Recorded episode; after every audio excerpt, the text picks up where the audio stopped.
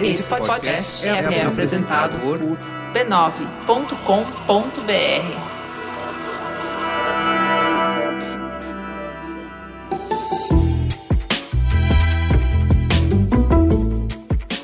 Mamileiros e mamiletes, bem-vindos ao nosso exercício semanal de respeito e empatia. Eu sou a Juva Lauer. Eu sou a Cris Bartes e esse é o Mamilos, o podcast que faz jornalismo de peito aberto. Vem com a gente pro bonde da polêmica que hoje o trem tá quente. Vamos pro anúncio então. O Bradesco vai realizar no dia 19 de novembro a segunda edição do evento Bradesco Woman.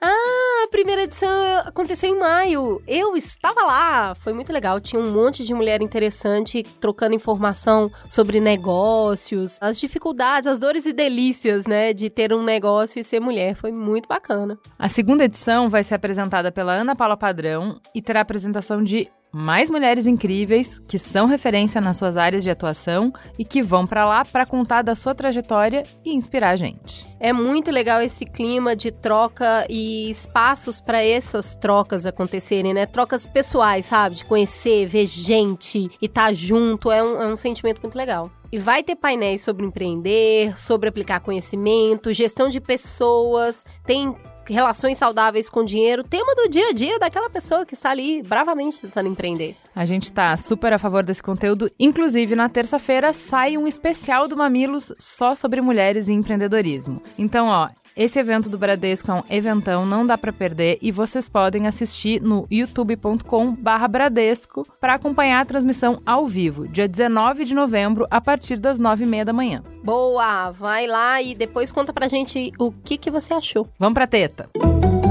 Teta, senta que lá vem polêmica.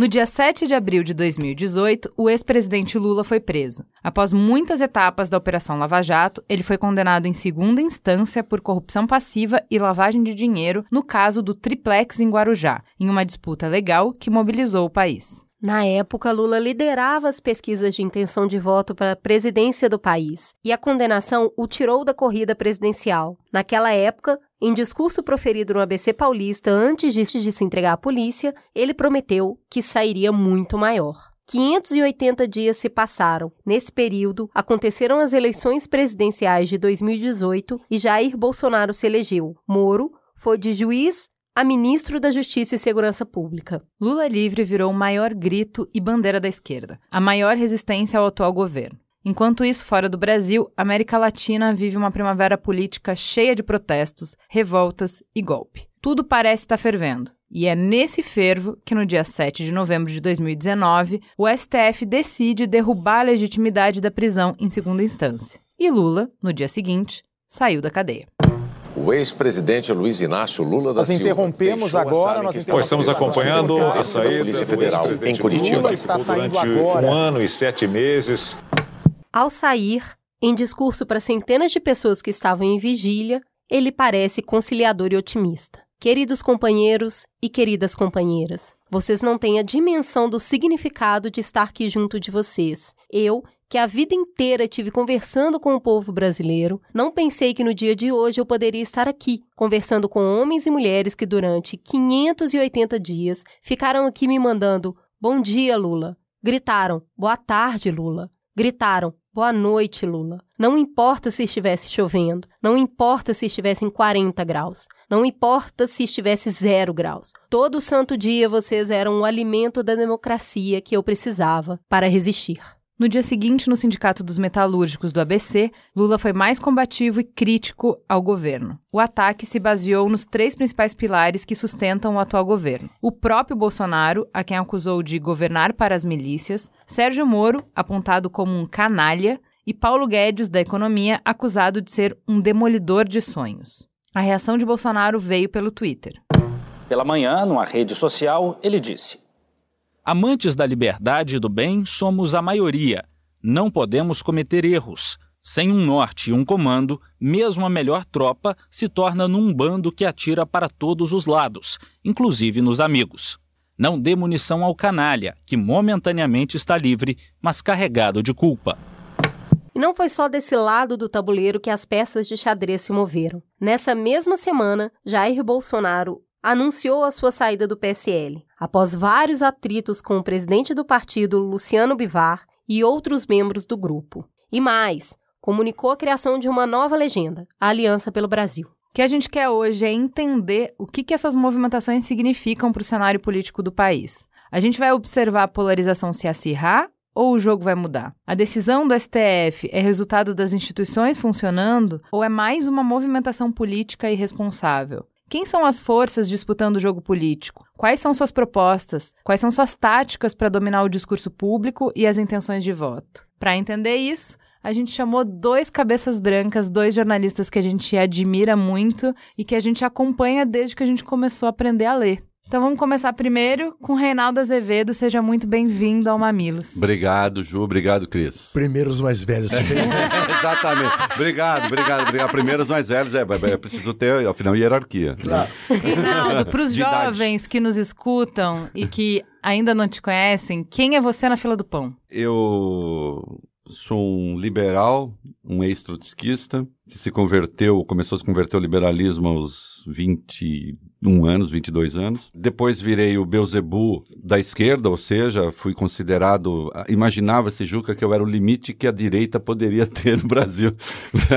eu sou um liberal, tive muitas tretas com o PT, critiquei bastante o petismo. Agora, sempre tive um ponto de vista, e ninguém vai encontrar nada que eu tenha escrito diferente disso. Eu sou um legalista, no seguinte sentido, na democracia seguem-se as regras do jogo Eu sou o idiota da objetividade liberal, isto é, tem Constituição? Tem. Foi feita a democracia? Foi. Então a gente cumpre. E se ela for ruim, a gente muda. Muda o que puder ser mudado, porque o que não puder ser mudado também não se muda. Aqui, na minha frente, o outro profissional que a gente tanto admira e trouxe para expandir essa conversa, por favor, julga que fure para quem não nasceu no Brasil, para quem não ouve rádio, não vê televisão e não lê, você vai ter que se apresentar. Quem é você na noite? Eu me apresento com muito prazer. Olha, eu sou um cidadão que começou muito precocemente na política por causa de uma intervenção autoritária que foi o golpe de 64. Eu tinha então 14 anos e não entendia bem, confesso a você, estava muito mais preocupado com o fato de o Corinthians estar na fila já há algum tempo sem ser campeão,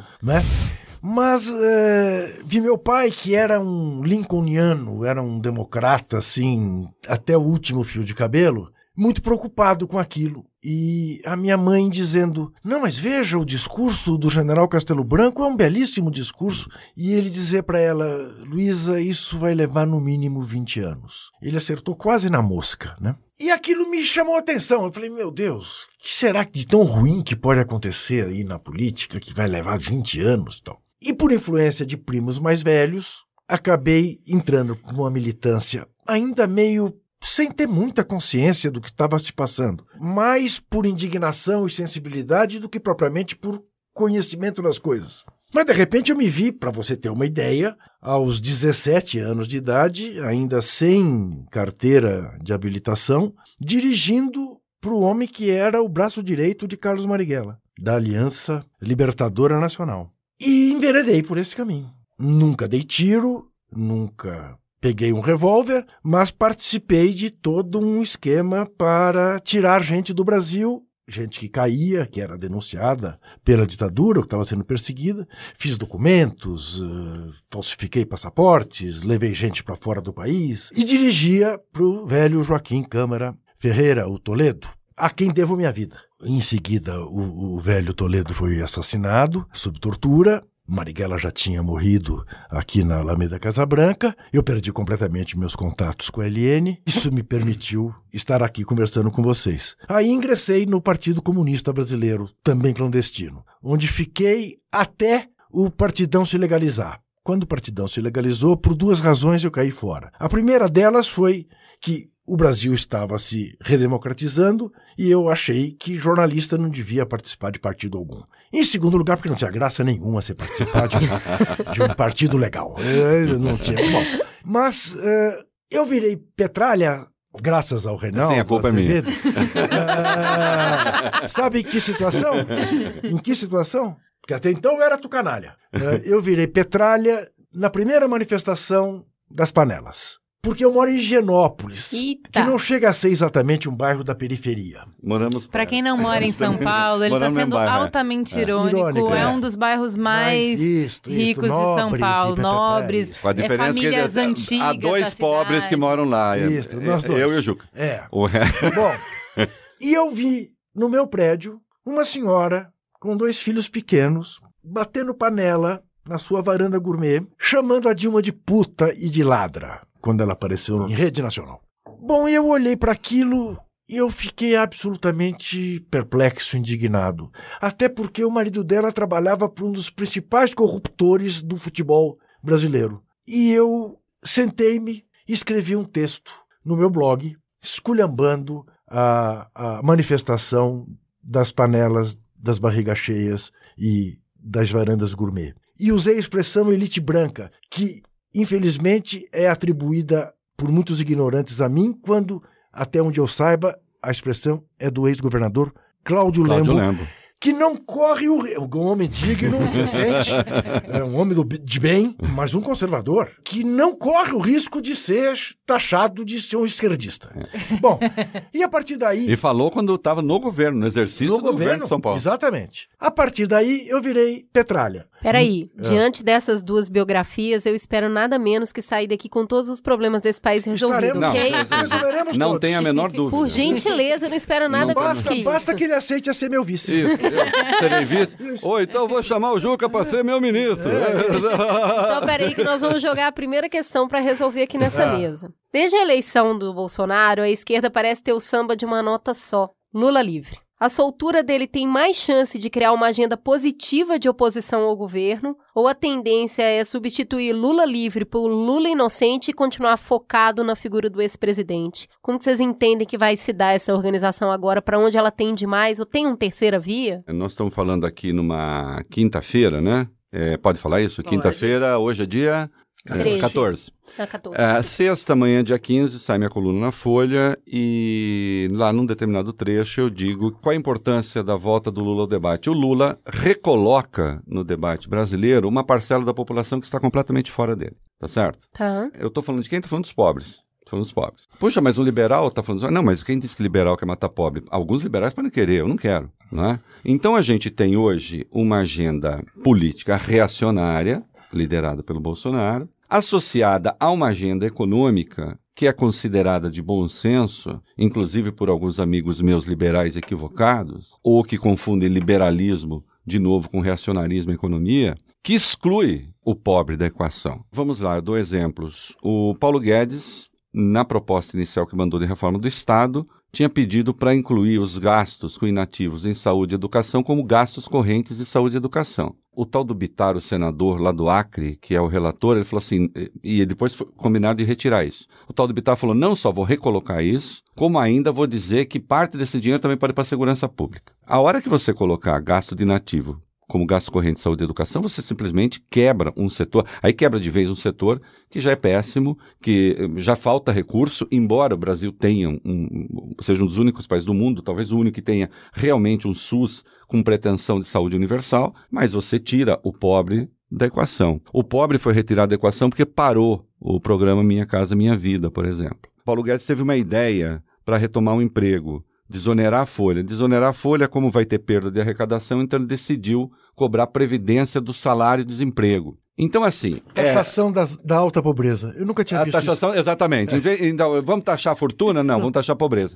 E, e note, não que eu acho que taxar a fortuna seja fácil também, porque a França tentou e as fortunas saíram. Então a, a equação é delicada, sim, mas taxar a pobreza eu nunca vi. Assim, de maneira pensada, taxar o desemprego, taxar o desemprego, chega a parecer coisa de stand-up, entendeu? Parece que você está fazendo piada. Isso tudo sumiu do debate. Aliás, sumiu do debate da esquerda também excessivamente centrada no Lula livre. Porque ela está muito perdida, porque ela é muito pequena, porque ela está muito fragmentada. Então, Lula livre, eu espero que o Lula livre recoloque essas camadas e esses interesses no debate para colocar um pouco de freio também nessa sanha de desconstrução dos programas sociais que está em curso. Por exemplo, estão querendo. é, não, o Estado não precisa mais construir escolas. Sim. Não é? é? Ninguém, evidentemente, ninguém vai propor, nem presídios, porque de presídios nós continuamos a precisar. Veja como é curioso, eu vou fazer aqui um raciocínio. Eu me lembro lá atrás, e eu penso ainda hoje, a esquerda tem dificuldade de discutir segurança pública. Uhum. Sempre que alguém vai discutir segurança pública, ela fala o que falta é escola, o que falta é escola. Aí eu dizia, vamos parar de confundir escola com presídio? Sim, eu quero escola para todo mundo, não sei o que. Presídio para quem comete falha, para quem é condenado, é para quem não sei o que. Pobre ou rico, não interessa. E agora eu vejo a direita dizendo assim: não, nós não vamos realmente confundir escola com presídio, nós vamos paralisar as escolas e vamos tentar construir presídios. Estabelecendo de novo, então, uma relação pelo avesso, pernóstica entre escola e presídio. As elites brasileiras você ah, falou isso agora porque virou comunista, que eu virei trotskista de novo, não sei se você sabia, né? Virei eu vi comunista. você falando pro Fernando é, Haddad que é, você tá à esquerda dele. Eu, esquerda, eu fiquei ah, impressionado. No My News aquele dia eu tava um eu, pouquinho.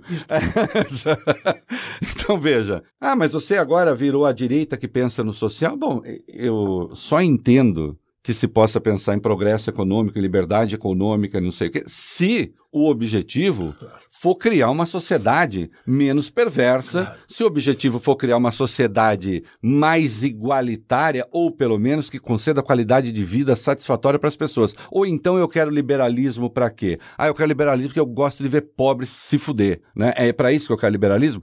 O de alguns pode ser, o meu nunca foi. O meu liberalismo é o seguinte: eu não entendo por que um país precisa ter estatal. Eu realmente não entendo. Acaba servindo sempre, serviu ao petismo para malandragem, está servindo ao bolsonarismo para malandragem. Então, eu acho que estatal é um desserviço para o país. Então, nesse sentido, eu não me alinho com a esquerda. Agora, obviamente, eu penso numa economia que inclua os pobres.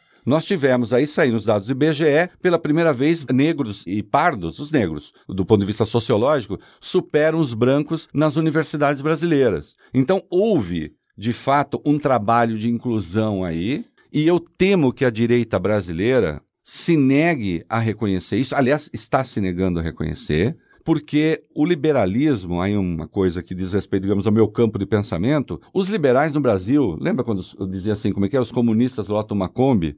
Hoje os liberais não lotam uma Kombi. O que nós temos é uma elite reacionária, antipobre, antipovo, o maior preconceito que há no Brasil não é o preconceito contra a mulher, não é o preconceito contra a raça, não é o preconceito nada. O maior preconceito que há no Brasil, e todos eles são horríveis, mas o maior preconceito que há no Brasil é contra pobre. Há uma certa concepção de que a pobreza existe e o problema não é meu. Juca. Então o Lula volta e ele recoloca essa turma é no pobre, debate. E é pobre porque é incompetente. Porque é incompetente. Você é? acha que o Lula, voltando, ele consegue articular para voltar às pautas que ele fez serem grandes no Brasil? Por Ju, porque ele é reconhecido coisa. por isso. Eu acho que eu sou um sonhador antes de mais nada, tá? Eu adoro uma utopia. E acabo pensando o seguinte: se você me perguntar, Juca, qual você acha que deva ser o papel ideal do Lula neste momento? Eu quero discordar de você, tá? Cris, eu não acho que o discurso que ele tenha feito ao sair do cárcere tenha sido conciliador, nem em Curitiba, muito menos em São Bernardo. Eu até compreendo que ele tinha bilis para desafogar, vítima de uma injustiça já dita aqui com todas as palavras durante 580 dias, eu não aguentaria, eu tive lá com ele, eu não aguentaria ficar naquele cubículo em que ele ficou e que alguns é, cafajestes chamaram de sala VIP, que não tinha nada a ver com sala VIP, tá? Era um lugar claustrofóbico. Digo a você, eu não aguentaria 15 dias lá. Eu pediria para ir para um lugar que eu pudesse ver o sol, que eu pudesse respirar, que eu pudesse falar sair, com gente, falar com gente, ficar numa cela, tá? Bom, mas idealmente eu imagino o seguinte: o Lula fazer o papel do conciliador, que ele tem capacidade para isso. Ele, a vida inteira dele conciliou. Aliás, a maior crítica ele sempre recebeu à esquerda foi de ser conciliador, de andar de braço dado com o Sarney, com a CM, com quem quer que seja. Estratégias dele, maneiras dele ver o mundo, maneiras dele entender a correlação de forças. Agora, o ideal para mim seria ele fazer esse papel dizendo com todas as letras: não sou mais candidato a nada a não ser a pacificar o Brasil. Tá? Porque também esta coisa toda em torno dele, o tempo todo em torno dele, o torna padinciço. E padinciço não vai dar solução para o Brasil. A esquerda tem que qualificar mais seus quadros. Eu gosto muito de uma frase de um poeta pernambucano, eh, que é pouco conhecido, devia ser mais, chamado Marcelo Mário Melo. Ele diz o seguinte: Nós precisamos agora pensar numa frente tão ampla, mas tão ampla, tão ampla até doer. até doer. E é isso mesmo. E é isso mesmo. O Brasil entrou numa onda que é impossível você conversar com as pessoas que não pensam igual a você. Mas nunca foi assim. Mas nem no Fla-Flu, nem no derby Corinthians e Palmeiras. Isso se espraiou para tudo. Para tudo. Então eu gostaria muito que o Lula tivesse esta compreensão, que agora que baixou a poeira, que ele já tomou a cachaça que ele tem direito, que ele já namorou. Eu, tá, eu queria namorar primeiro, você viu o que eu falei lá? Mas é claro, é claro. 580 dias. É claro.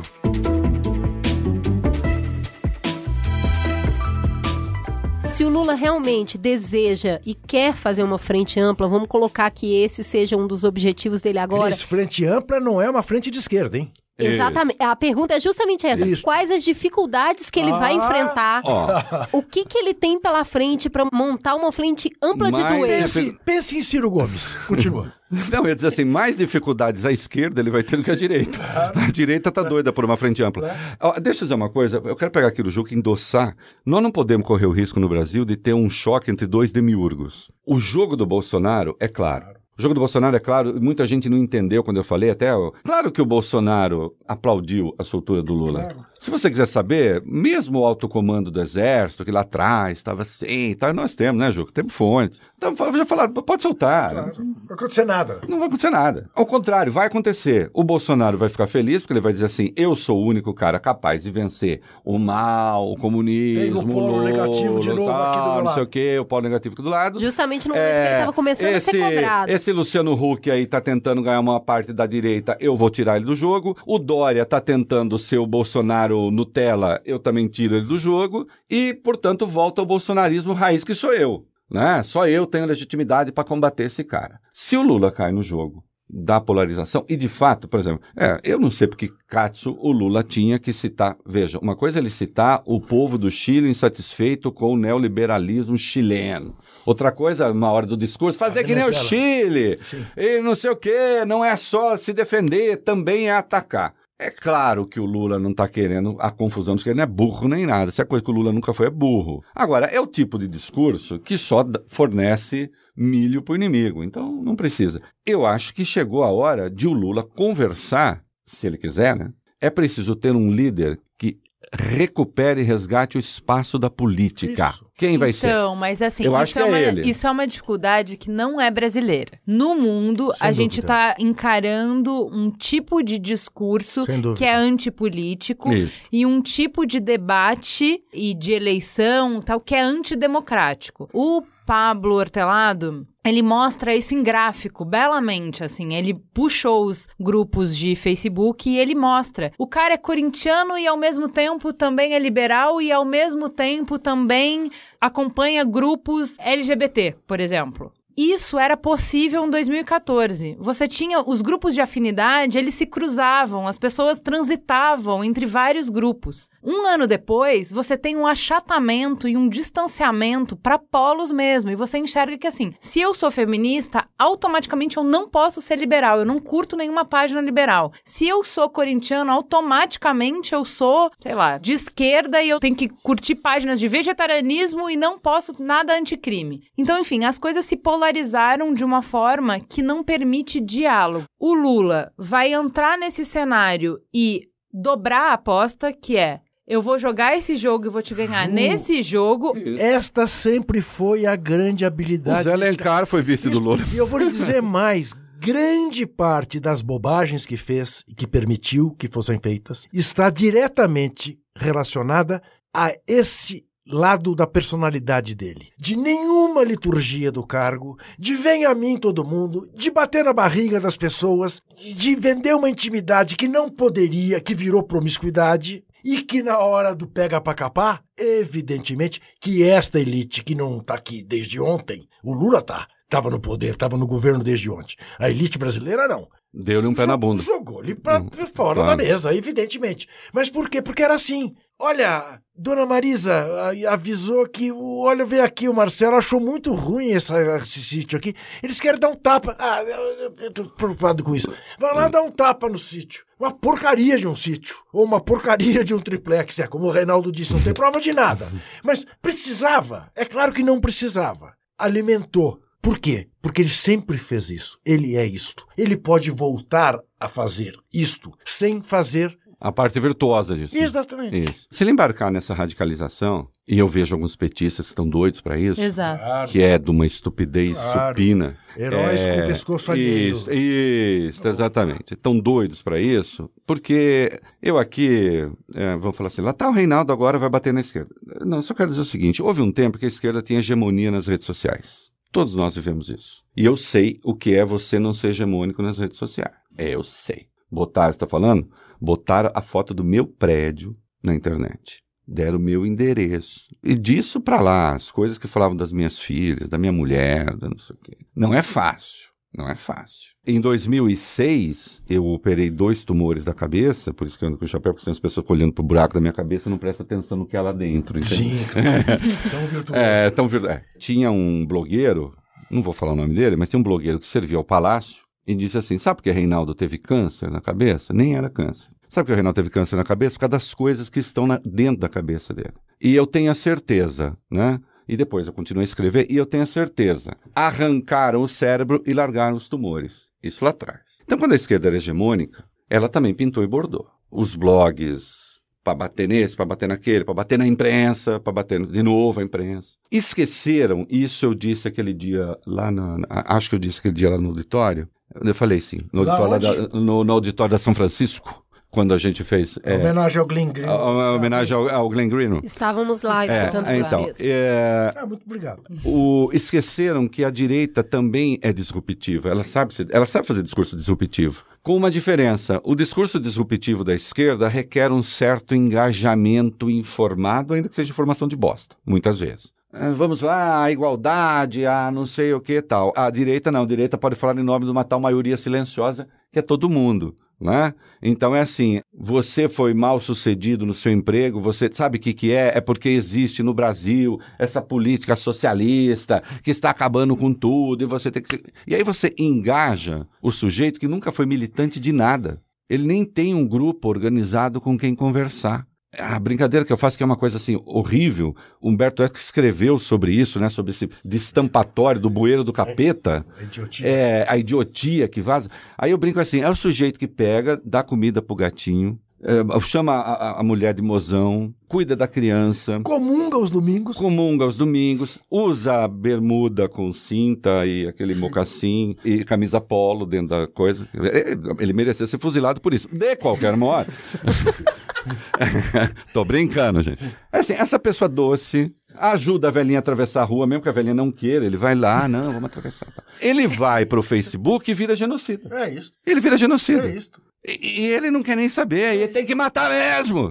ah, por quê? Porque é tiro. Então, quando você fala assim, não, mas você não pode, o sujeito matou, não sei o quê, vai ser preso, julgado. Não! Quer dizer, ele pode matar sem julgamento, então ele merece julgamento? Note, virou uma coisa assim, hoje tem espaço para dizer isso. E tem pilantras que exploram esse sentimento da pessoa que está desguarnecida, da pessoa que não tem o Estado Nesse que particular, ajuda, né, Reinaldo, não é apenas pelas redes sociais, é também quando em grupo, que de alguma Ah, sim. maneira anula a individualidade. Porque o Isso. que me chama muita atenção é isso, nunca ninguém sozinho me parou pra fazer uma ofensa. É. Ao contrário, pede pra fazer selfie, diz que eu represento, que não sei o que tal. Agora, em grupo, já. viram uns hooligans, adolescentes. Nós estamos numa adolescência ideológica. É isso, assim. é isso. Ninguém sabe direito que Se você parar e conversar com o cara e falar, mas escuta, É isto. você acha que realmente é isso? É isto, é isto. Você faz palestra ele- para 400, 500 pessoas, ninguém levanta e diz, não, isso que você falou é uma bobagem. Não, não. Quer dizer, você pode dizer, bom, mas vão ver as suas palestras as pessoas que concordam com você. Não necessariamente. Não. Até porque, às vezes, você vai fazer palestra em faculdade de jornalismo, é obrigatório que a classe para fazer trabalho, não sei o quê. Não aparece. Mas virou as costas nas redes sociais, aí aparece. Tá, mas esse público, eles têm representante hoje no governo. Tem. Porque a gente Sim. tem um discurso muito Sem sério, dúvida. muito totalitário e, e que alimenta isso, Sem né? dúvida. Com gestos, com falas. De novo, pegando na frente ampla. Para formar uma frente ampla, também há de se conversar com pessoas que têm um discurso diferente. Quem são as peças desse xadrez? Com quem Lula tem que sentar? Essa direita que quer uma frente ampla, essa direita possível, essa direita que respeita a legalidade, o que, que tem que se mover nesse tabuleiro e quais são os entraves? O Ciro não tá magoado demais? Dá para sentar com o Ciro? O Ciro tá magoado tá. demais. O Ciro é uma questão. Eu não sei o que o Reinaldo acha. Eu vou te dizer uma coisa. Eu acho o Ciro um brilhante analista. Ponto. A incapacidade do Ciro de ficar amigo de três pessoas ao mesmo tempo e manter essa amizade por 15 dias é uma coisa que eu não consigo entender. Mas deixa de ser bestado, rapaz. É, é, é isso, é, é, entendeu? É, o... Nem filho único ele é, porque às vezes filho único tem essas coisas, né? Mas não tem, tem lá o irmão dele que a gente conhece. É uma coisa impressionante. É uma o... coisa impressionante. O Ciro, o Ciro é a pessoa, assim, concorde ou não com ele, discordo frequentemente, mas o Ciro é a pessoa capaz de falar com uma clareza meu Deus, didático. Ele tem um discurso que, assim, eu até brinco, ele pega, larga uma, um pedaço da oração principal lá em cima, mete 500 intercaladas e, e depois volta. É isso? É uma coisa assim, já leu Ariano Suassuna, eu respeito todo mundo que leu Ariano Suassuna, eu achava que eu era o 1, um, o Juca 2 e mais uns três. e agora somos quatro, é, é, que leu o Romance da Pedra do Reino, que, é, assim, que você tem que ler com uma enciclopédia do lado para entender. entender. Leu, ele é um cara instruído. Agora, sim, ele foi sacaneado pelo PT algumas vezes. Fizeram ele mudar o domicílio eleitoral para cá, sim. deram um passa-moleque nele. Agora, todas as vezes em que alguém acreditou que o PT poderia abrir mão de, ser, de ter a candidatura majoritária à presidência, eu dizia assim: ô oh, bobinho. ah, que fofo. Ah, que fofo. Quando o PT vai fazer isso? Nunca, né? Nunca vai fazer. Então, assim, teve isso. Agora, eu acho que está no momento agora, ele está num momento muito figadal. Veja, ele elegeu elegeu Lula como alvo neste momento, eu considero Veja, não é que eu, eu não vou falar se está certo ou está errado, que fica um juízo moral. Eu considero contraproducente para ele. Ele, claro. Para ele. Tanto que nessas pesquisas todas, claro, são precoces é, e tal, é. ele não aparece como um player. Pô. Entendeu? É para ele. Então, mas e... você falou mesmo, Juca, já estava é. na pauta, mas você traz isso. O Lula está inelegível. Você fala que o Lula deveria se declarar que não é essa pretensão, que não é isso, que ele tem que ser o, o mentor mesmo, a figura que vai costurar. Então, vai para o conselho. Ele não então, tem que... Então, exato. Ok, se não for para ele, quem é que tem no jogo? Que é. possibilidades que a gente tem? Que ah, projetos de país tem, que a gente tem? Para onde a gente vai? Aqui vamos entrar num campo imediatamente vamos divergir. Ótimo. Mas esse é o momento Não, bom do programa. Exatamente. Vamos. Vamos divergir. Tá tudo muito fácil. Eu, por exemplo, fico encantado com as coisas que leio, que ouço e já o entrevistei desse governador do Maranhão chamado Flávio Dino, que tem um grande impedimento ser do PC do B, que não faz mais nenhum sentido, né? Quer dizer, alguém ainda existir no Brasil, o Partido Comunista no Brasil, com todo o respeito pela história e haja respeito, estava na hora de não tem mais sentido, quer dizer, você É que a gente nem... não engoliu ainda o relatório do Khrushchev, gente... né? Mas é, é, é, um cara que com lastro, o cara que foi presidente da Associação dos Juízes Federais do país, é um cara bem formado, é um cara que foi vítima de grandes sacanagens do PT, que apoiaram a família Sarney Sim. em vez dele. Ele foi capaz de ter atitude generosa. De novo, vou dizer para você, eu sou um sonhador utópico. Eu acredito muito na generosidade. Tá, mas para onde? Peraí, é que é. Eu, você tá falando um, eu vou querer que o Reinaldo Sim. fale outro. Mas assim, para onde ele vai nos levar? O que eu quero dizer é assim: a gente acabou de fazer um programa sobre ditadura. Antes desse programa de ditadura, a gente fez um giro de América Latina, mostrando o telhado de palha de todo mundo queimando. E eu perguntei, o que, que a gente fez de errado como América Latina? O que, que aconteceu hum. de tão errado? Então é isso. O que eu quero é, hum. Flávio Dino vai nos levar para onde? Qual é a visão dele? Ó, isso aqui é o que a gente é. Aqui é onde a gente quer chegar e o caminho é esse aqui. Qual é a visão do Flávio Dino? Eu acho que o Flávio Dino, embora sendo do PCdoB, tem uma visão a longuíssimo prazo de pensar não na Coreia do Norte, mas na Dinamarca. Mas como é que o Brasil sai de Brasil para Dinamarca? Ué, mas isso é uma construção de anos que você não vai ver nem seus netos. nem seus netos. Nem seus netos. Deixa eu te contar uma história. Um dia eu fui à Dinamarca, um dia eu fui a Copenhague com a minha mulher e com a minha filha. Tomamos um ônibus ali de turismo. A guia de turismo nos informa, ao passar por um prédio enorme, que ali era o Congresso Nacional da Dinamarca. E ela diz: Nossas leis são muito pouco impositivas, elas mais recomendam do que impõem. Ah, legal. Aí segue um pouco o ônibus, outro prédio enorme, diz aí é o nosso maior hospital público. Uh, não sei se vocês sabem, dos países da Europa avançada, expressão que eu jamais tinha ouvido, uh, dos países da Europa avançada, a Dinamarca é o que tem a menor expectativa de vida. E fez um silêncio de uns 10 segundos. Você não ouviu errado, eu disse a menor expectativa de vida. Sabe por quê? Porque nós dinamarqueses gostamos de beber e de fumar. A gente é um povo muito alegre. Não culpe o nosso serviço de saúde pública. É isso. É claro, é uma construção que vai levar muito tempo. Mas eu acho que tem que apontar para isso. Porque apontar para isso é você incluir os pobres. O que você não pode é pensar num país que não inclua os excluídos. Não pode. Este é o grande mérito do governo Lula. Este foi o grande mérito do governo Fernando Henrique. Queiram ou não os que não gostam do Fernando Henrique, entendeu? Eu me lembro da Copa do Mundo de 98 na França, numa mesa com Clóvis Rossi, Matina Suzuki, Jânio de Freitas, Carlos Heitor Coni, que eu brigava com eles, porque eu dizia, estavam ridicularizando a história de que o frango tinha entrado na dieta do brasileiro e que tinham incluído. Era um dado do IBGE daquele tempo ali, uhum. 22 milhões uhum. uh, de. E eu disse: escuta. Ah, mas o Proer. Não, não, não. O Proer, o Proer é uma outra coisa. Depois a gente discute Proer. Eu topo discutir Proer. Desde que vocês admitam pelo menos isso. Isto aqui é um baita gol do governo Fernando Henrique. Não é possível que a gente. E, infelizmente, a nossa elite não dá bola para isso. Veja, eu não tenho nada contra o Flávio Dino, não. Eu só acho que, por exemplo, a esquerda, você tem, e o Lula tem à disposição um nome como Rui Costa, da Bahia. Uhum. Que é um petista, mas é, assim, não vai socializar nada, não vai. Tá. Ele faz um governo virtuoso na Bahia. Camila Santana faz um bom governo no Ceará. O Lula tem nomes à esquerda se ele quiser começar a construir. A elegibilidade dele é um troço complicado, mesmo que o Supremo vem anular o processo, eu acho que tem de ser anulado o processo do apartamento por suspeição de Sérgio Moro. Ele ganha a elegibilidade agora, mas a eleição vai ser em 2022. Até lá, Sim. É, enfim, nós, nós temos aí, e o judiciário hoje vive uma situação complicada. Então, note, ele tem um caminho, ele tem nomes, se ele quiser, tem que começar a conversar com liberais, tem que começar a conversar com Não, mas na pessoas... sua visão, quem que você acha que tem um projeto que tem uma visão, ou que poderia construir. Quem deveríamos estar de olho? Não, eu acho que o Rui Costa é alguém a ser observado, eu acho que o Camilo Santana é alguém a ser observado. Tem, não, tem, não tem a questão, de novo, Reinaldo, de serem dois nomes do PT? Quer não dizer, tem. Não está na hora do PT. Não, não, é que, é, que vamos lá. Não é, o, que um dia ele é, faça. Eu tô, eu tô, eu tô é. aqui falando assim, no campo do petismo. É, é que, Juca, eu tô sendo assim,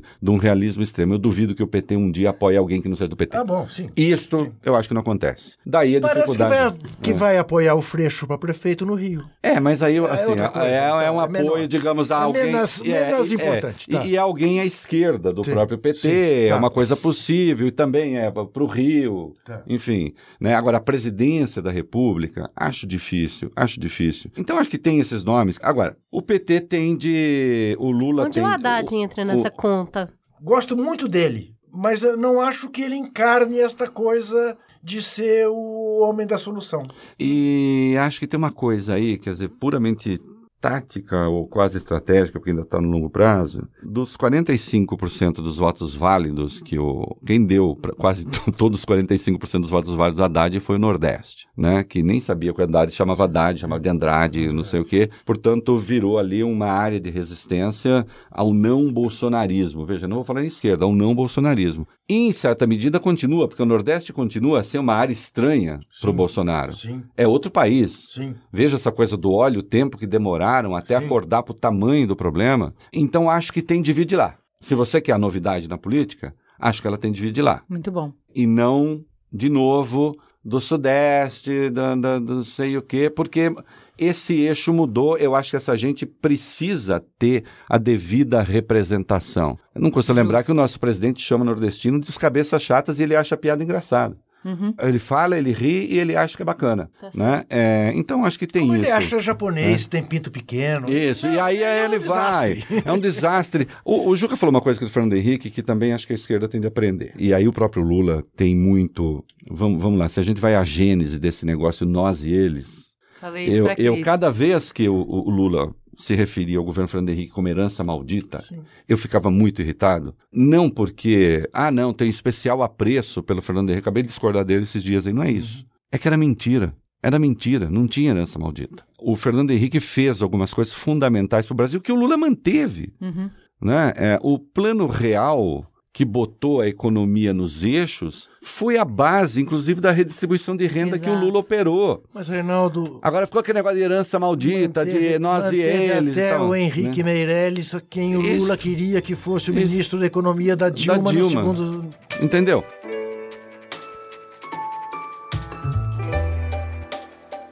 Para mim, a questão toda, como estou aqui representando a frente ampla até doer do, do, do, do- do- do- do poeta pernambucano, Cris, eu te faço uma pergunta. E eu tenho feito essa pergunta para as pessoas que eu entrevisto. Essa ideia de cada um de acordo com suas possibilidades, a cada um de acordo com suas necessidades. Esta é uma ideia comunista ou esta é uma ideia cristã? Ou democrática? Ou democrática? Toda essa história que a gente está falando de transitar entre os poderes Hum. e transitar entre encontrar um modelo equilibrado de acesso e sustentável de acesso, eu acho que é justamente na confluência dessas três coisas que a gente está falando. Uhum. Que é um modelo que a gente não consegue estabelecer porque a gente não trabalha nada em longo prazo. Uhum. A gente trabalha com o imediatismo do agora e todo o processo que vem no depois é para desconstruir o que foi feito. Essa crítica muito pertinente do herança maldita. Agora a gente tem os 13 anos que foram destruídos o Brasil, Isto. que é uma nova mentira. Isso. Então Sim. a gente passa por processos de desconstrução e nunca de construção. Então a confluência dessas três coisas que você me perguntou, eu acho que é aqui que a gente O- resolve. não, o eu, eu evoquei esse negócio do Lula da herança maldita, porque assim, e- isso ele, ele repetiu isso já presidente da República muitas vezes. Então, pela primeira vez estamos fazendo isso, pela primeira vez estamos fazendo aquilo. Esquecia, por exemplo, que o plano real, ao acabar com a inflação, incluiu um monte de gente na economia. Sem dúvida. Então, assim, o, o plano dele de alguma redistribuição de renda foi mais amplo, sem dúvida, do que o do Fernando Henrique, porque pôde ser. Entre outras razões, porque você tinha conseguido controlar a inflação. Por isso que é tão importante que uma liderança que não seja Bolsonaro hoje tal, consiga transitar pelos vários grupos. Qual Se que é a passar direita a falar possível só dentro desse cenário? Quem são os nomes da direita possível Quem que consegue cenário? ser atraente? O que eu entendo é o seguinte: fazendo um, um exercício de alteridade que, que a gente sempre faz aqui, é assim: eu tenho uma visão de mundo. E eu tenho uma visão de quais são as respostas e do que me interessa. Eu posso acreditar que, ah, já teve 13 anos da minha visão, que não é o PT, mas teve 13 anos de visão de esquerda. Eu posso falar assim, bom, é democrático que se tente outra coisa. Tá certo, existem pessoas que não veem o mundo como eu, existem pessoas que querem outras coisas, que vão para outros lugares. É legítimo que se queira Sem tentar dúvida. outra coisa. Sem dúvida. Para as pessoas que querem outra coisa. O que não significa não achar que a al- Terra, que a terra é plana. Exato, e que Ah. não querem autoritarismo, que querem continuar no meio democrático, que alternativa existe? Eu não quero Lula, eu não quero esquerda. Que alternativa não burucutu existe para quem é conservador, para quem quer outras pautas que não Luciano as minhas? Huck, minha filha. Luciano Huck. É mesmo, Reinaldo? Olha, é, se ele perdeu o medo de perder o salário da Globo, porque depois ficar sem caso perca a eleição, estou fazendo uma piada, mas enfim, é, Vive de rendimento. ele, ele é, ele é, ele é uma alternativa, ele está querendo ser uma alternativa centrista. O Dória quer ser uma alternativa à direita, até onde sei, não disruptiva, né? Ele é, não tem uma. fala um monte de coisa com a qual eu não concordo, mas até onde sei está ali dentro do escopo democrático. Outros, ó, o, o Ciro, no campo da esquerda, a- postula. Mas ela perguntou né? a direita. É. Agora, a direita, a direita são. es- Vamos pensar em partidos? Tem um monte de gente no PMDB com a qual o Lula conversou, que ele pode voltar a conversar. Tem um monte de gente no PP, tem um monte de gente no PR, tem um monte de gente não sei o quê. Mas se consegue atrair essas pessoas desesperançadas, tem alguma liderança? O, o que eu acho é o seguinte: quem eu consigo conversar, quem eu consigo atingir, não me parece hoje que votaria no Bolsonaro. Eu não estou falando com essas pessoas. Então, quem é que fala com as pessoas que vem no Bolsonaro, no que ele propõe hoje, nesse partido que ele criou da Aliança Nacional, uma possibilidade? Quem é que desidrata esta possibilidade? Esta possibilidade não tem de ser desidratada, não pode deixar que ela se hidrate. Essa possibilidade, ela pega hoje 10, 15% do eleitorado. Isso é fato? Isso é fato, segundo cruzamentos que o Datafolha fez de convicção mesmo. Quer dizer, o cara que é bolsonarista porque é bolsonarista. Ele tem aquilo, as soluções simples e erradas para problemas difíceis, as pessoas querem aquilo,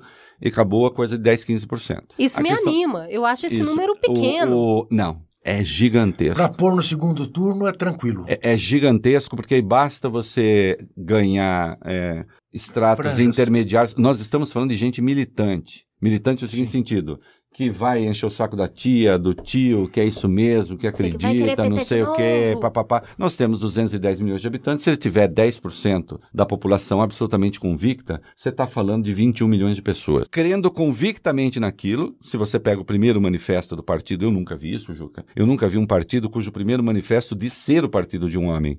Diz, é o partido das pessoas leais a Bolsonaro. Quando o, o Getúlio, quando acaba o Estado Novo, que se formam dois partidos, o PSD e o, e o PTB, os dois getulistas, um era lá da- das elites agrárias ou da elite urbana, PTB, trabalhadora, leis trabalhistas. Eu, eu fui ler os documentos, nenhum fala somos o partido do Getúlio, nem do Getúlio. Esse assim, nós somos o partido do Bolsonaro. E nosso objetivo, veja, não tem nada lá que não sei, nosso objetivo é caçar os larápios. Tanto é que o Flávio Bolsonaro logo se apressou em sair Varre, do varre, PSL, porque ele quer entrar logo nesse partido. Claro. Ele quer entrar logo num partido cujo objetivo é, primeiro, Caçar larápio. caçar larápio. Claro. Tem 10% O Queiroz das vem pessoas. junto? O, Que, o Queiroz, ele, ele vem, claro. Vem. Não, também é outra pessoa. Assim que ele ajuda. aparecer. Né? É, assim, ajudou muito a caçar larápio naquele tempo lá na, na Assembleia. Então, assim, você ter 10% que acredita nisso, você não pode hidratar isso. Se você começa a fazer o discurso da radicalização, do ódio, da exclusão. Outro dia um cara começou assim comigo no, no chat ali, eu fazendo programa, dizia assim: Você que começou tudo isso! Você não sei o quê. Como é que ele disse assim? Você defende que o Lula, que não tem prova contra Lula,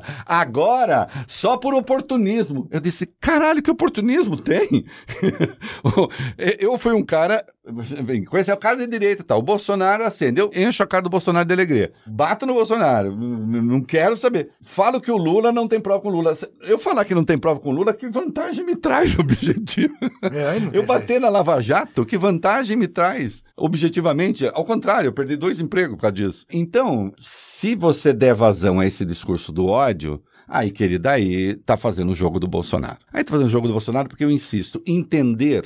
Isso aqui a própria esquerda até hoje também não entendeu, os esquerdistas. Entendeu o mecanismo da esquerda para dar resposta a problemas é muito mais complexo do que o mecanismo proposto pela direita. A cabeça da esquerda é sempre uma cabeça assim que usa a tabela no jogo de, de basquete, você entendeu? Você tem que primeiro bater aqui para depois a bola cair ali, porque você tem que entender que o crime, na verdade, decorre das questões sociais, porque como há muita pobreza no Brasil e não sei o que, tem, ah, ah, e aí a pessoa sem educação, morando mal, com uma família desestruturada, foi cometer o crime. Oxi. Aí, para entender isso, assim, você já tem que ter uma adesão prévia a um ponto de vista mais ou menos complexo. A direita tem uma resposta simples para isso. Ele matou? Matou. Então mata ele. Bandido bom é bandido morto. Bandido bom, bandido morto. Direitos humanos para humanos direitos. É isso. Então, assim, eu vejo a dificuldade. Isso eu tinha lá atrás, quando eu digo lá atrás, quando assim, ah, o Reinaldo direitista. Quando eu falava assim, queridos, as cadeias têm de respeitar os direitos humanos. Isso. Aí dizia assim, mas direito humano para bandido? Não. Direito humano de bandido. O que quer dizer isso? O cara é bandido, ele está preso. Ele não vai passear, ele não vai tomar, não vai sair tomar um café, ele não vai. Nós vamos ter viagem, ele não tem. Ele vai ficar preso lá, ele vai tomar banho de sol em horário, não sei o quê. Então, ele já tem uma rotina que é muito diferente da rotina dos homens livres. Agora, ele não pode ser torturado, ele não pode ser currado, ele não pode ser extorquido, ele não pode ser. Isto são direitos humanos acrescente- para bandidos. Acrescente a esta Chega mais discussão. perto, por favor, Ju. Acrescente a esta discussão a dificuldade de alguém como eu e meus irmãos, que perdemos o nosso pai a tiro num assalto a meio-dia na porta da casa dele, numa ruazinha sem saída do Itaim Bibi, doutor procurador de justiça. Ser secretário da Segurança de São Paulo, então, ou ter sido Coronel Erasmo Dias, Isso. e te chamar na Rádio Globo de sangue de barata, covarde, Covarde, que não Por tem coragem de defender o próprio pai. Exatamente, Isso. porque começou uma nova campanha pela pena de morte nos programas policiais, Atanásio Jazade, não sei Isso. o que e tal, e a família era contra. Então você imagina a Aliás, dificuldade que você foi. é um caso clássico e dramático, É. porque ó, você falando isso até, assim, É. fico, É. me emociona. Veja só, Porque o Juca é um caso clássico daquela coisa que eu- você fala assim, não, mas você não pode executar. Quero ver que se fosse com seu pai. Exatamente. Quero ver se fosse. E no seu caso, quando alguém falasse, você fala assim, não, É, foi. foi com meu pai. Foi com meu Foi pai. meu pai. Foi com meu pai. Então você explicar isso já demanda um tempo enorme. A direita explora o sentimento do medo, o, o, o argumento ad terrorem, né? Que é, que é um clássico da argumentação, que é impingir medo às pessoas e a resposta direta. Tudo é mais simples no mundo bolsonarista. Matou, morre. Como é que é quando teve aquelas degolas em Altamira? Comemora, né? 58 pessoas? É, não, 16 pessoas, 58 mortes, 16 pessoas degoladas. Sim.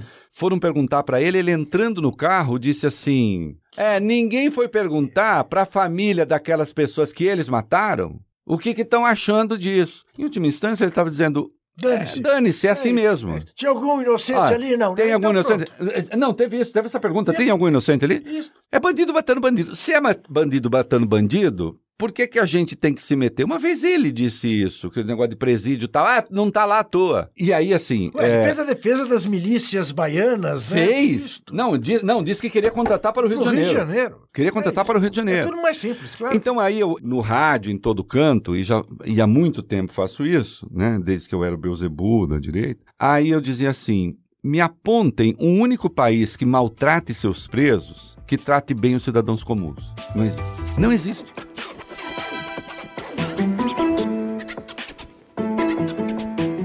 Ok, você está falando que é muito mais fácil a campanha, o discurso do Bolsonaro, porque ele dá a resposta simples para problemas complexos. Isso. Então, um mundo que aumenta a complexidade cada vez mais. Só para que não me pessoas- abusem de uh, roubar a frase alheia, é uma frase do, do Mencken, tá? Jornalista americano, que senão fala assim, ah, agora ele tá fazendo de conta que é dele. Ah, já Não. falamos muito isso aqui. no- Mas porque quanto mais complexo o mundo ficar, maior é o apelo da simplicidade, mais a gente vai buscar pela segurança da simplicidade. E junta isso com o poder que ganhou rede social para definir eleições como arena de discurso político, que a gente vê que o, jeito que o algoritmo funciona é para justamente levar para o discurso mais simples. Nessa arena, nesse jeito de debate, ganha quem tiver o discurso mais simples. Se a arena primária de debate público fosse um podcast, por exemplo, Uhum.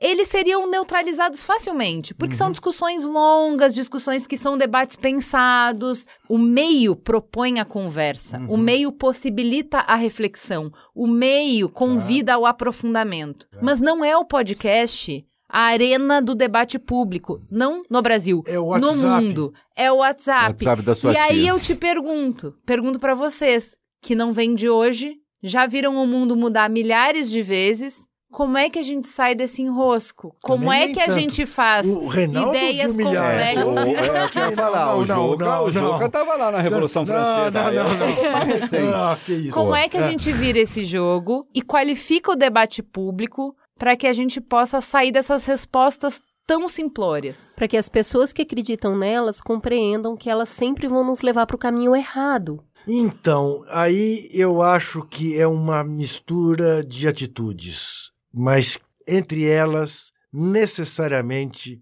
a volta, para usar até de alguma maneira o lema, o slogan do programa, tem que ir de peito aberto conversar com as pessoas. O homem a homem.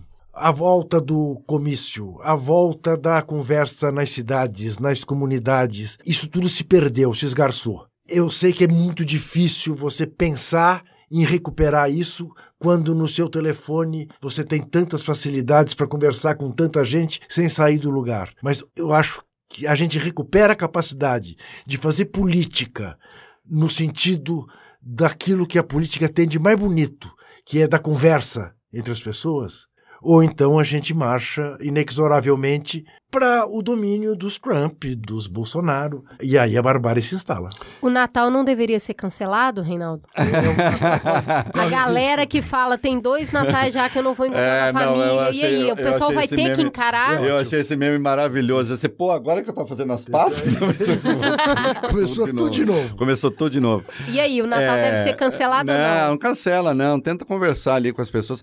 Olha, deixa eu dizer sobre isso. Acho que isso é importante retomar esse espaço da conversa convivência. O que resta da imprensa profissional, e ainda resta muita coisa, tem de criar um filtro. A, a, a, verdade é que, infelizmente, a imprensa ela acabou ficando muito rede social também, às vezes, né? Com essa coisa do imediatismo e tal. Precisa cair menos nos truques das redes sociais temos de criar mais instrumentos de checagem de informação. Eu estava vindo para cá agora, tem uma campanha pelo impeachment de Gilmar Mendes, depois desse negócio da terceira instância, Sim. que já tem um milhão e não sei quantos. Aí essa ferramenta foi lá, ferramenta técnica mesmo. Sabe quantos são os tweets originais, verdadeiros, pedindo impeachment do Gilmar Mendes? Acho que 1124.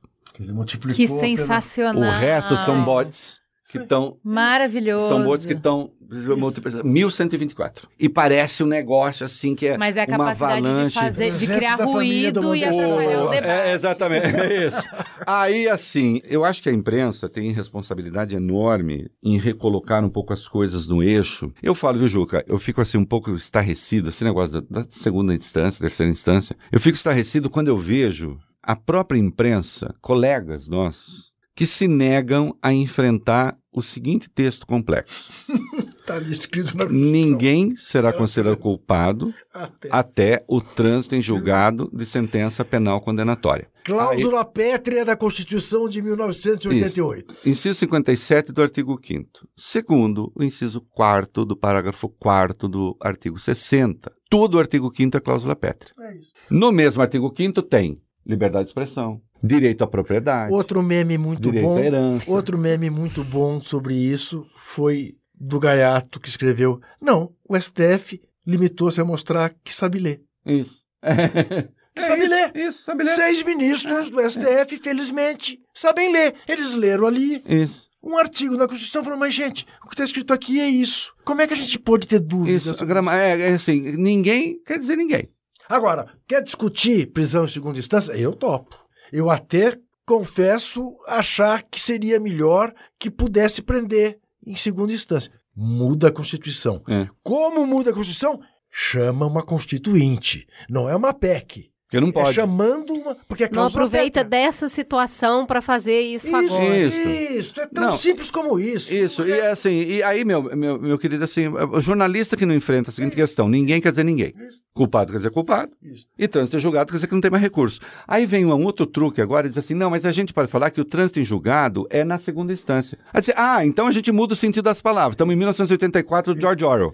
Né? O Ministério do Amor cuida da guerra. Duplo pensar. O duplo pensar. Não é? Então, quando eu vejo a própria imprensa ceder a isso, ou então um argumento Mas... que é metajurídico maravilhoso, diz assim: ah, se é cláusula pétrea, por que, que o Supremo antes então permitia? Bom, primeiro que fez cagada antes, e segundo que isso não não nega a essência do que está na Constituição. Agora, e que Reinaldo, essa questão não estaria aí se não fosse o Lula. Reinaldo, Porra. mais do que isso, você sabe que realmente me deixa assim, mas com muita curiosidade para entender como funcionam uh, certas cabeças e como a questão ideológica ela é capaz realmente de envenenar Envenena. a inteligência. Porque há grandes juristas, eu conheço pelo menos Sim. um, que eu não quero citar o nome porque é meu amigo, amicíssimo pessoal, que está enraivecido até onde possa estar enraivecido alguém por causa dessa decisão, porque ele não tem dúvida nenhuma que estava correto prender na segunda instância. E há um detalhe perverso aí, Juca, mas nesta votação em particular, a gente tem que atentar para o que estava sendo votado. O que se estava votando era se um trecho do artigo 283 do Código do Processo Penal era ou não constitucional. Uhum. Mas como poderia não ser se era a mesma coisa? Porque o trecho que estava sendo votado era, no caso de condenação, ninguém pode ser preso antes do trânsito julgado. A Constituição fala em culpado. E ali fala, ninguém pode ser preso antes do trânsito julgado. Então, isso é constitucional? Uma vez condenado, só pode ser preso depois do trânsito julgado. É constitucional? Bom, inciso 57. Ninguém será considerado culpado até o trânsito em julgado. Isso. Como pode não ser constitucional? Só mudando as palavras. Cinco ministros disseram, porque naquele voto eles estão dizendo, não, isso não é constitucional. Uhum. Como não é? Uhum. É a mesma coisa. Eu queria entender isso. Porque burros não são. A diferença é que a Constituição fala em culpa, porque como norma abstrata, ela trata de questões abstratas. Uhum. Culpa, Uhum. E a lei fala em cana, porque a lei trata de questão concreta. Mas são a mesma coisa. Veja, eu, como jornalista, né, e, e, ocupando esse lugar estranho que eu passei a ocupar no debate, né? Ah, eu sou o cara liberal que quer vender até parquinho de jardim da infância, porque não quer estatal, Fazendo uma piada, tá, gente? Eu não quero vender os parquinhos.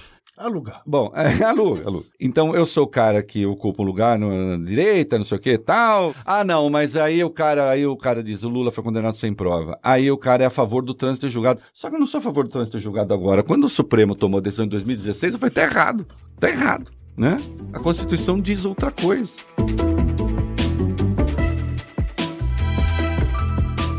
Primeiro, eu gostaria de pedir aos senhores senhores eu gostei. Eu gostei, Também me senti muito muito bem. Agora, para a visão final, Hum. eu queria as palavras finais de você sobre Brasil, Lula livre, um novo partido político se formando em torno de Bolsonaro. Qual que é a sua previsão para os próximos 60 dias? Julga que for.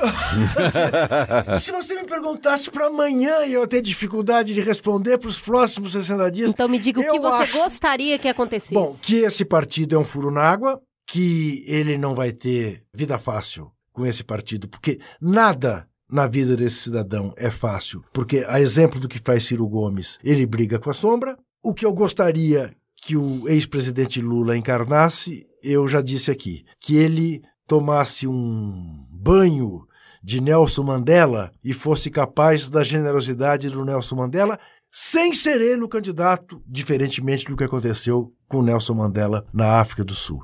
É isso que eu gostaria que acontecesse. Reinaldo Azevedo, o que você gostaria que acontecesse nos próximos dias? Eu gostaria que a imprensa passasse a defender a Constituição também. E também é o seguinte: pode até acontecer uma coisa antes disso, que vá ler a Constituição. Também seria bom. Vai ler e depois vê se gosta. Se não gostar, pede para mudar o que der para mudar. Eu tenho uma visão um pouquinho diferente do Juca. Eu acho que, nesse particular, você sabe que eu acho que o- é péssimo para o Brasil, mas a criação do novo partido faz sentido no seguinte sentido. Repare que nós vivemos na prática uma espécie de parlamentarismo branco, né? Hum.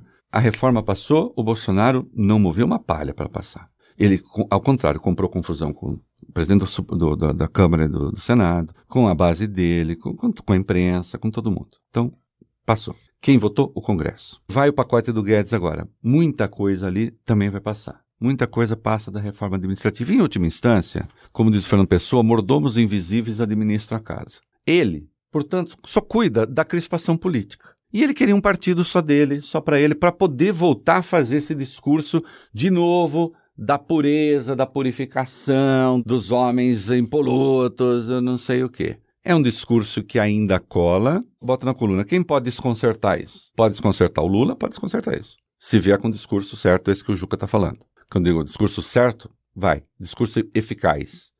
Que é um discurso que inclui e não exclui. A outra coisa que poderia desconcertar a poesia do Bolsonaro seria o Congresso falar assim: olha, quer saber, nós vamos parar de governar. Você vai governar agora. Bora trabalhar. Treta, hein? Isso Rodrigo seria. Maia tem um papel Para, é, é, importante o Rodrigo. Maia da Columbre falou assim: nós não vamos governar mais, não. O senhor quer passar, o senhor, vai, o senhor vai ter que vir aqui negociar com os partidos. com- nós vamos parar de governar em seu lugar.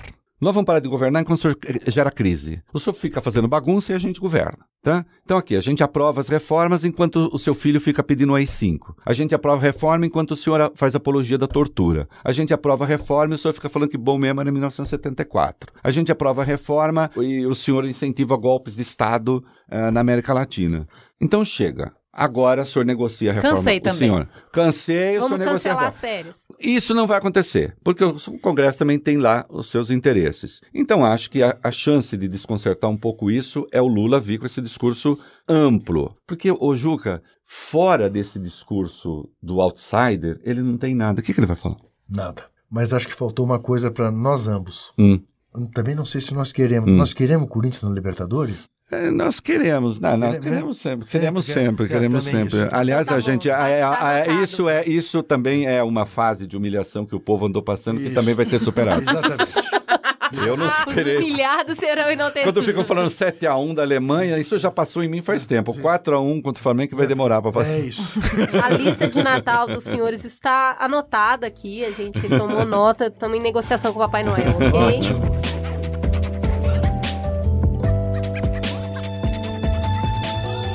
Chegou a hora da coluna do Perifa Connection, mas antes de chamar o conteúdo, tem recadinho, né, Ju? O Perifa Connection se associou ao Spotify para mapear os podcasters negros e periféricos. Eles estão convocando todo mundo que produz conteúdo para responder um formulário para ajudar eles a ter material para sentar com o Spotify e compreender como melhorar a produção e identificar as potencialidades do público. Então a gente vai colocar o link para vocês responderem ao formulário no post. Você, preto, é periférico, tá fazendo seu podcast, é hora de você ir lá, responder, entrar nesse mapa e sentar na mesa para poder discutir como melhorar o conteúdo e melhorar essa representatividade. Hoje quem traz a coluna pra gente é Nina da Hora, cientista da computação e construção formada pela PUC-Rio. Vai daí, Nina. E galera, beleza? Ana Carolina da Hora aqui de novo. E acho que no outro podcast eu falei com vocês que eu trabalho com tecnologia, educação, esses rolês que assim, cansam a mente, né? Não que não as outras áreas não cansem a mente, mas esses é, faz a gente ter que ficar muito tempo pensando, refletindo, escrevendo, criando. E aí eu né, decidi falar sobre lazer nesse podcast.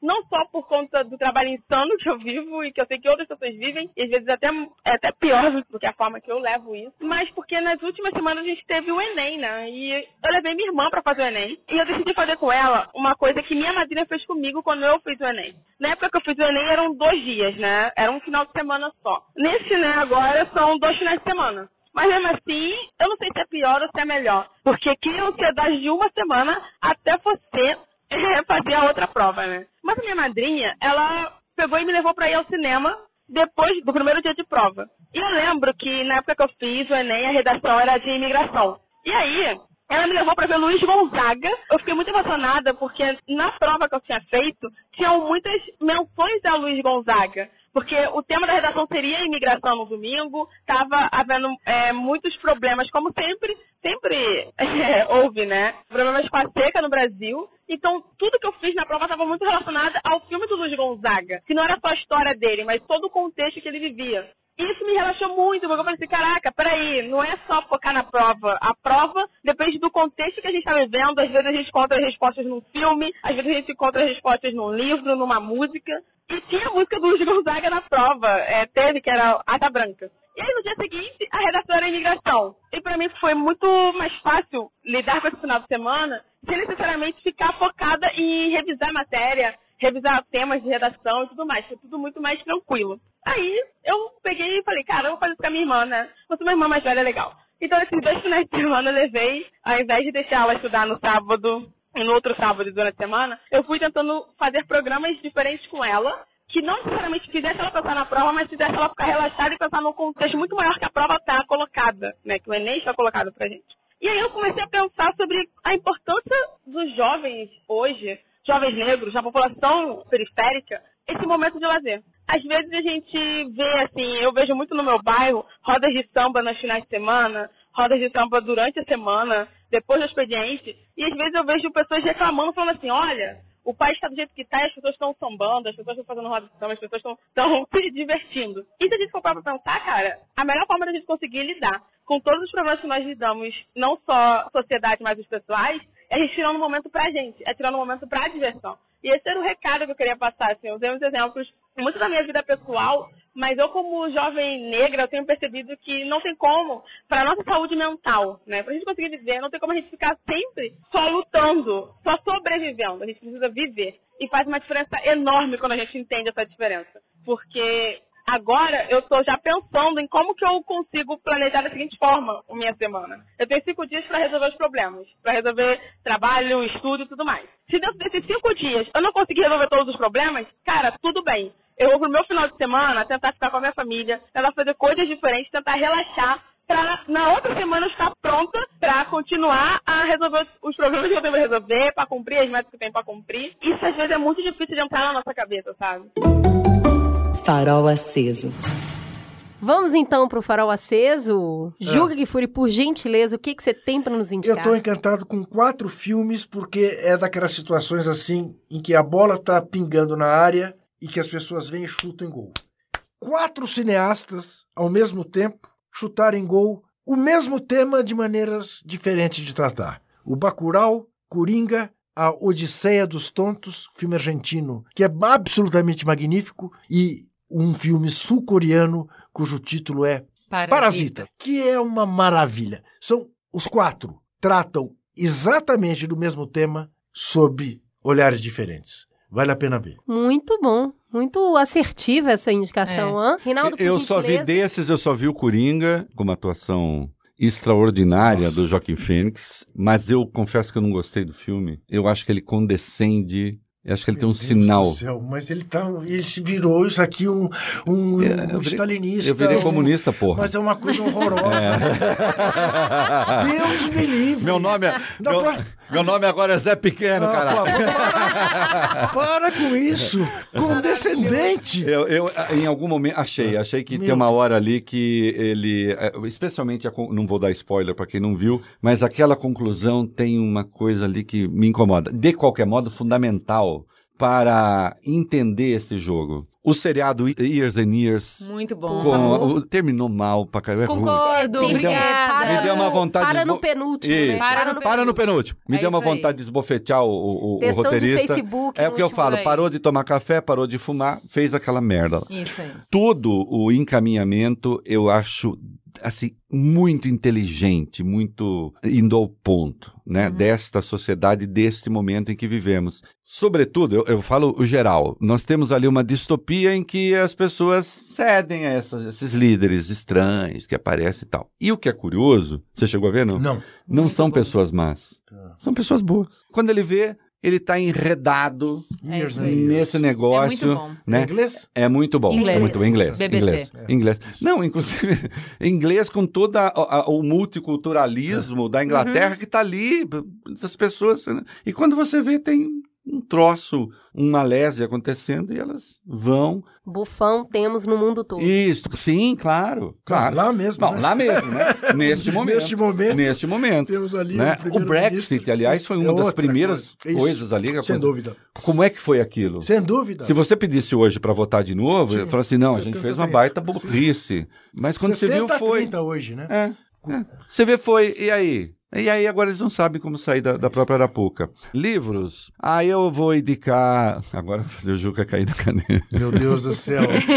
Eu acho que tem que ler o 18 Brumário do Karl Marx. Tô falando sério. Tá, bom, tudo bem. Tô falando sério. Na, Quem tá pra, falando é o moço Pra aí, entender, pra entender os instrumentos da política, né? Olha, veja você. Tô citando um livro de um comunista, do Marx. E acho que tem que ler aí sim. Para você se converter à democracia, tem que ler Democracia na América, do Tocqueville, sempre.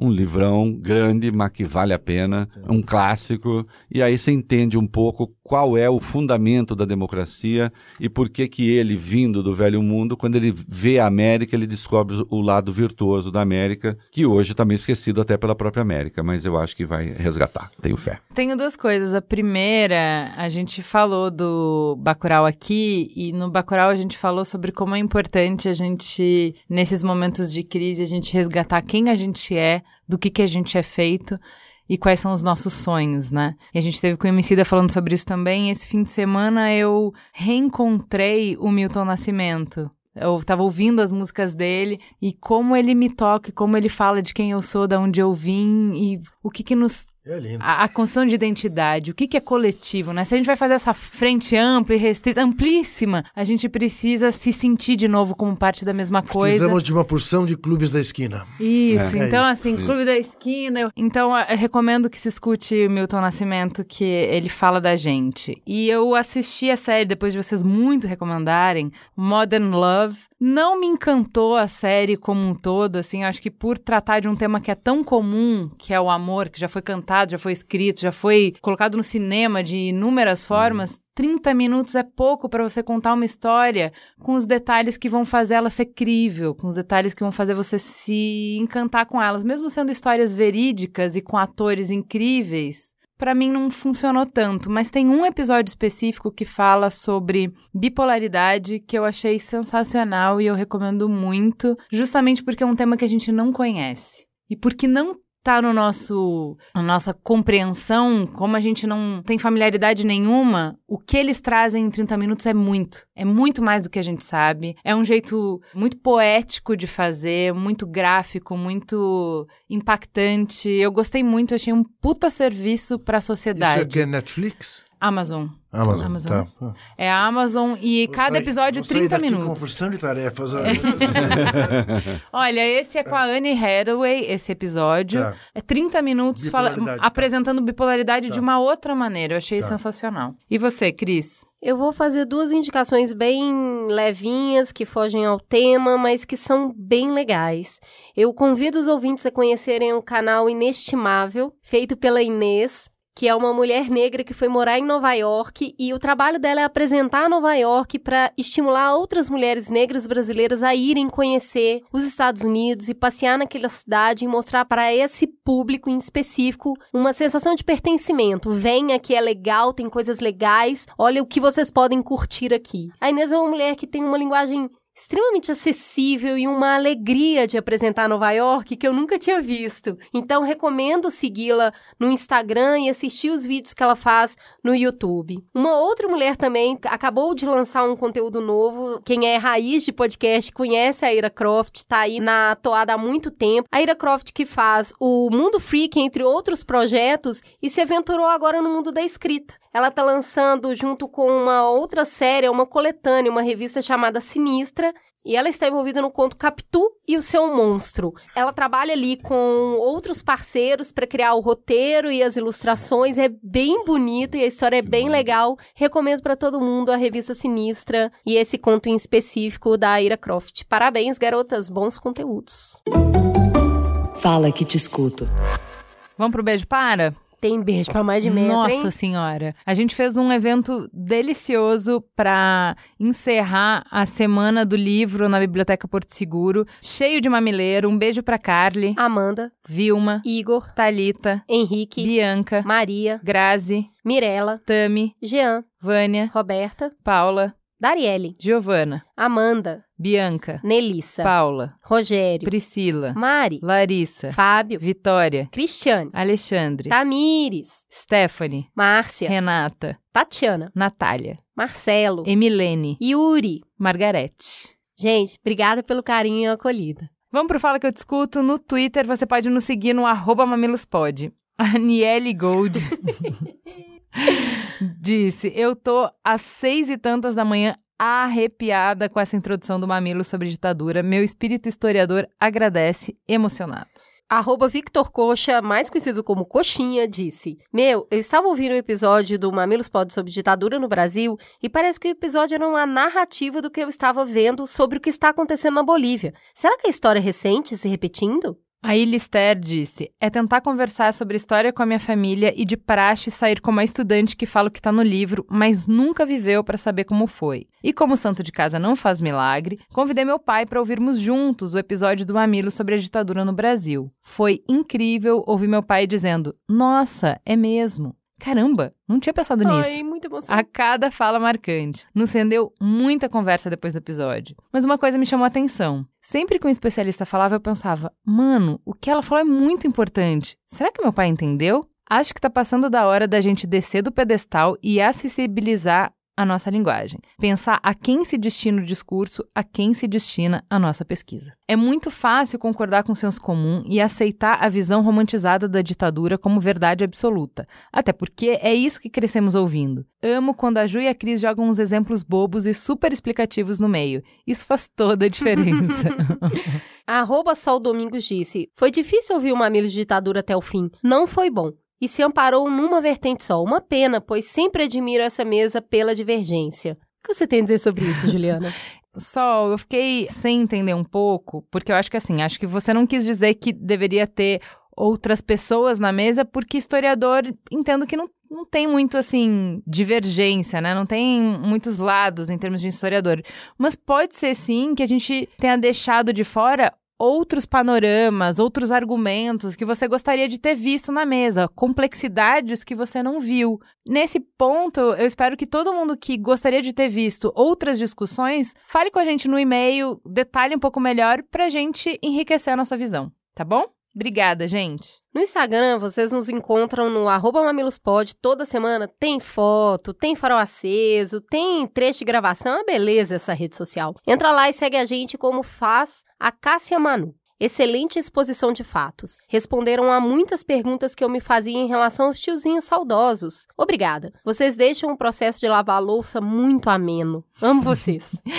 o F. Catalani disse: Esse programa foi importantíssimo para eu refletir sobre a minha relação com os meus pais, que frequentaram escola na época da ditadura. Eu, que estudei em escola construtivista, adendo graças a meus pais, sempre sofri muito com a falta de pensamento crítico deles. A partir de agora, enxergo isso com mais empatia e menos revolta. Muito obrigada. A Dani Delfini disse: não tô sabendo lidar com a quantidade de fichas caindo com esse programa. Já sugeri no grupo da família. Bora falar sobre o quanto a família reproduz o modelo dentro de casa e toda a merda que isso gerou. Corroborando com esse último comentário, a Aline disse: Tava totalmente com preguiça de ouvir o episódio 224 do Mamilos, porque logo pensei: censura, tortura, ai que saco, cansei desse assunto. Daí não é que a crise agiu conduzindo uma conversa incrível sobre a origem das nossas falácias sobre a época do regime militar? É isso aí. A Jordana Schneider disse: Adorei o fato de vocês não focarem na tortura, e sim em outros aspectos como economia e educação. Ouço dos parentes mais velhos que foi uma época muito boa mesmo, mas agora entendo a época muito boa para a classe média. E na minha opinião, esse programa não foi para construir pontes, porque vocês mostraram que há fatos e dados comprovando que os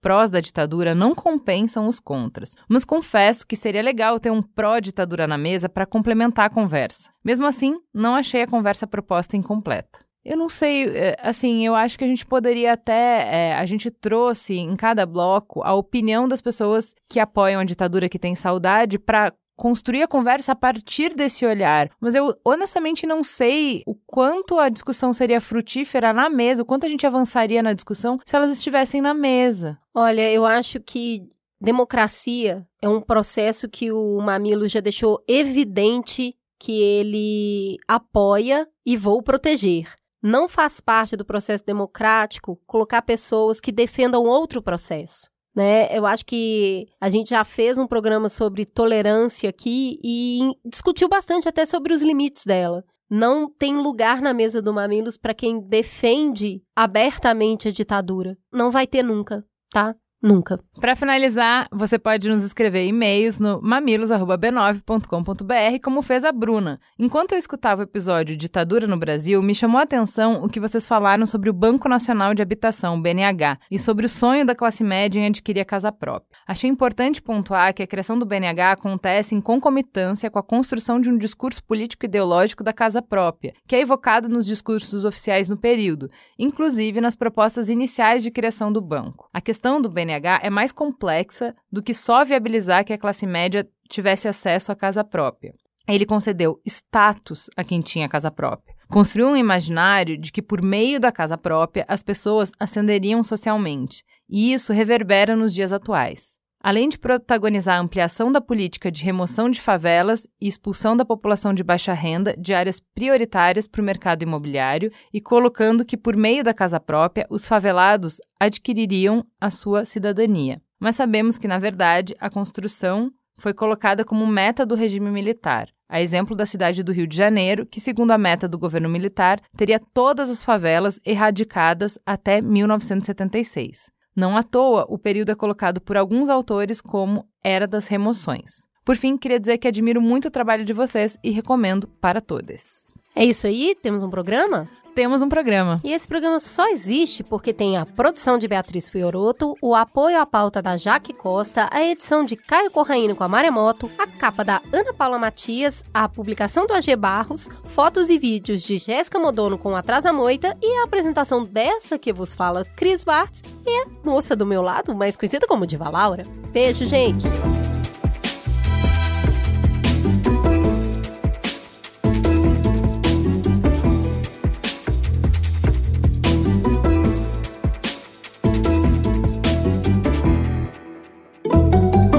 Mamilos jornalismo de peito aberto.